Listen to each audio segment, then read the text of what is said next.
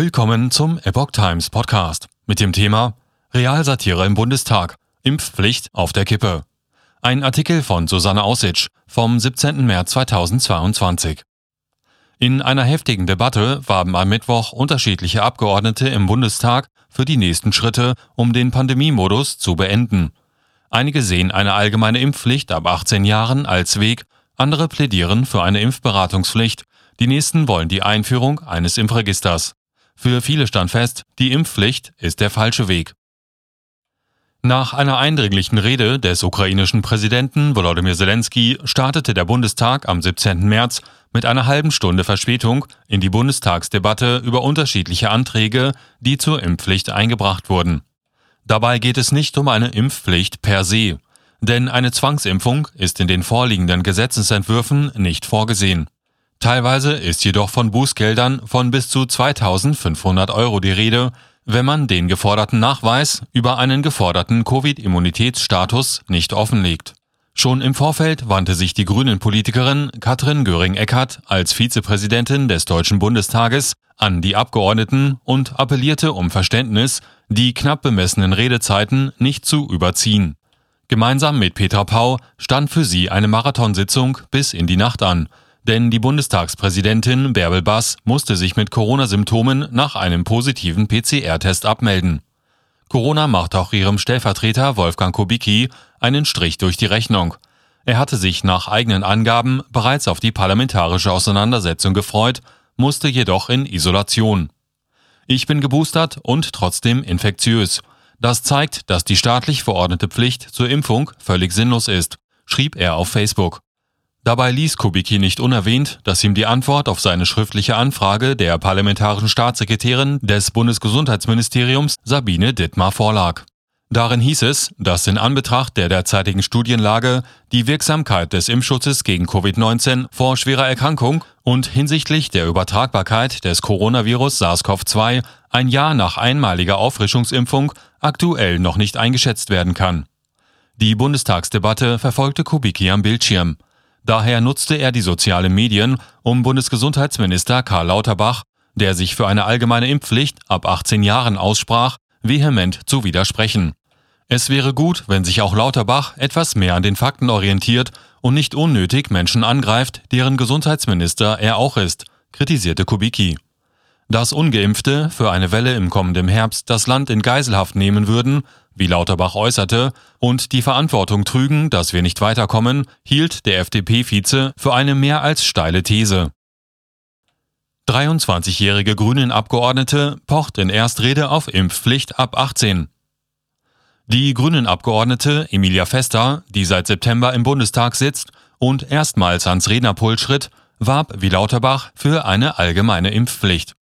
Die 23-Jährige zählte auf, was sie in den vergangenen zwei Jahren aus Vorsicht und Rücksicht alles vermieden habe, darunter Unibesuche, Auslandsreisen, Museumsbesuche und Tanzveranstaltungen. Nicht einmal ihren Geburtstag habe sie gefeiert. Den Nichtgeimpften warf sie vor, wenn sie und ihre Freunde in der Freiheit sich einfach hätten impfen lassen, als die meisten von uns so vernünftig waren und diesen einfachen Schritt gegangen sind, dann wäre ich jetzt wieder frei. Dabei pochte Fester immer wieder aufs Rednerpult. Zumindest könnte man bei einer höheren Impfquote das machen, worauf man seit zwei Jahren warte. Sie jedenfalls war bereit, ihre Freiheit für das Leben anderer zu geben und vulnerable Gruppen zu schützen.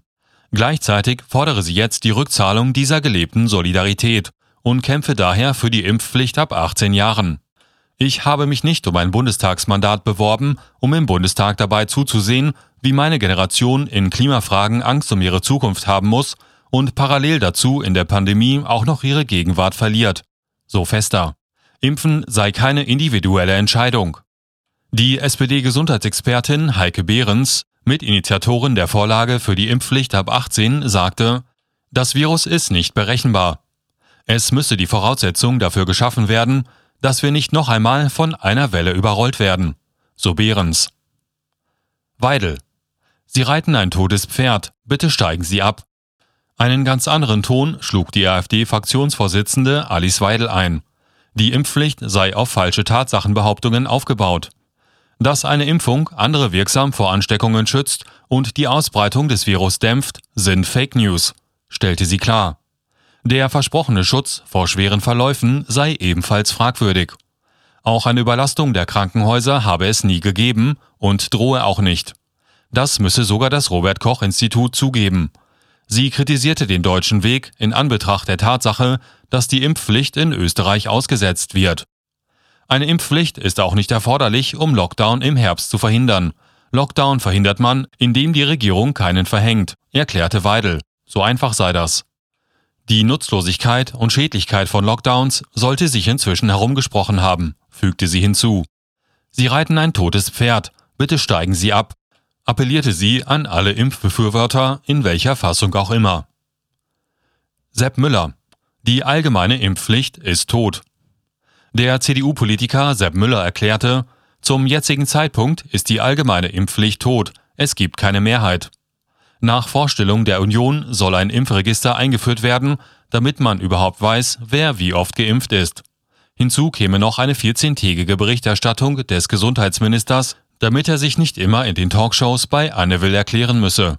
Der Unionsvorschlag sieht auch im Notfall eine Impfpflicht für bestimmte Altersgruppen vor, wobei man sich von wissenschaftlichen Erkenntnissen leiten lassen wolle. Habeck, bringen wir diese Pandemie hinter uns.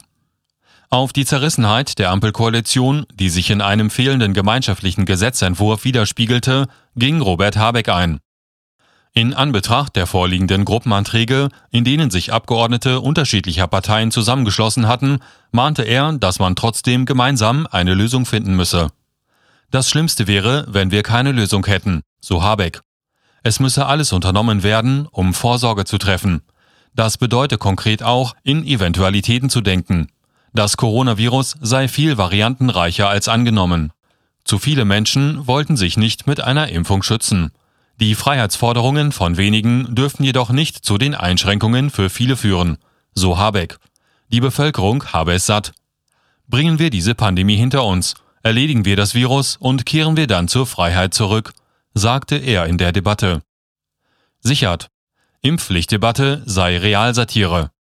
Persönliche Erfahrungen mit dem Coronavirus schickte der AfD-Politiker Martin Sichert seiner Rede voraus. Seine zweijährige Tochter hatte Kontakt mit einem positiv getesteten Kind. Daraufhin habe ihn das Gesundheitsamt aufgefordert, möglichst innerhalb des Haushaltes getrennte Räume zu nutzen und gemeinsame Mahlzeiten zu vermeiden. Das sei staatliche Aufforderung zur Kindesmisshandlung, so sichert. Soweit sei es nur gekommen, weil man die Maßnahmen von der Realität, von Daten, Fakten und echtem Gesundheitsschutz völlig entkoppelt habe.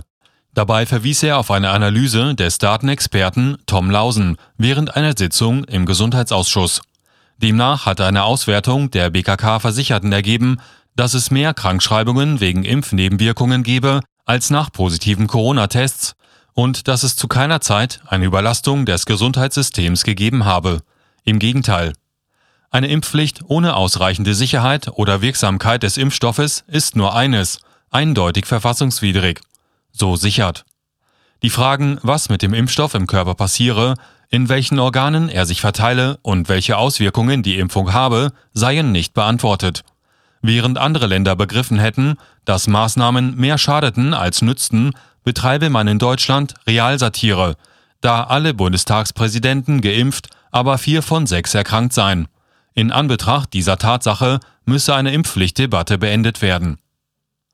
Gysi warnt vor Folgen einer Impfpflicht. Der linken Politiker Gregor Gysi beschrieb es kurz und knapp. Ich bin dreimal geimpft und genesen. Mehr geht gar nicht. Aber ich bin ein strikter Gegner der allgemeinen Impfpflicht. Dass man mit dem Covid-Impfstoff Corona ausrotte, sei mit diesem Impfstoff nicht möglich. In Anbetracht der 16 Millionen nicht geimpften Personen verwies er auf die Schwierigkeit, wenn sich nur 5 Millionen von diesen Leuten aufgrund einer Impfpflicht impfen lassen würden. Dann gäbe es immer noch 11 Millionen ungeimpfte. Wie viele Hunderttausende Ordnungsämter brauchen wir dann eigentlich, um das durchzusetzen? fragte Gysi. Ein Gesetz, das man nicht durchsetzen kann, dürfe man auch nicht beschließen. Die unterschiedlichen Gesetzentwürfe werden nun weiter im Gesundheitsausschuss beraten. Ob die Abgeordneten einen Kompromiss finden können und wie dieser aussieht, bleibt abzuwarten. Eine Abstimmung über die Impfpflicht soll laut Medienberichten Anfang April folgen.